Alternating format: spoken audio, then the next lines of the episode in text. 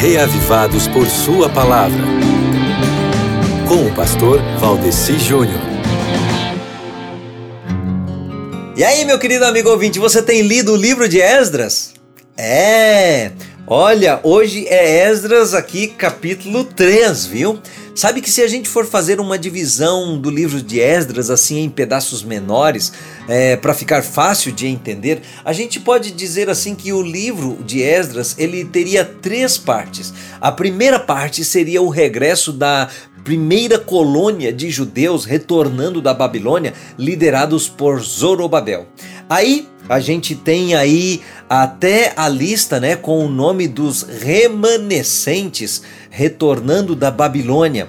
É, e que voltaram, que foram os sacerdotes, os levitas, os descendentes dos servos de Salomão, as posses deles e as ofertas. É uma lista aqui assim muito bem feita.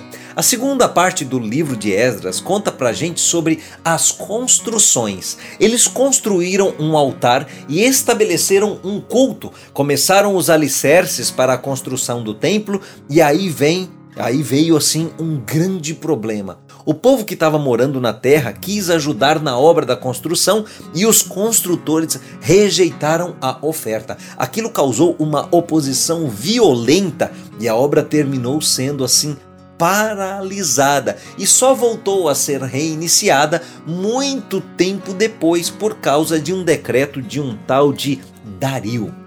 Mas eles conseguiram terminar o templo e dedicar o templo com toda a observância dos ritos antigos. E a terceira e última parte do livro de Esdras, você vai ler daqui a alguns dias, ela vai contar para você sobre o regresso da segunda colônia sob a direção de Esdras, autorizado pelo rei Artaxerxes. E aí tem a correção dos males sociais realizadas por, realizada por Esdras e tem a obra literária e religiosa de Esdras. Meu amigo, hoje é o capítulo 3 que fala da reconstrução do altar e da reconstrução do templo. Ou seja, nós precisamos estar sempre reconstruindo construindo os pilares da nossa vida cristã, da nossa ligação com Deus. Reconstrua hoje, lendo Esdras capítulo 3. Um abraço para você e até amanhã, se Deus quiser.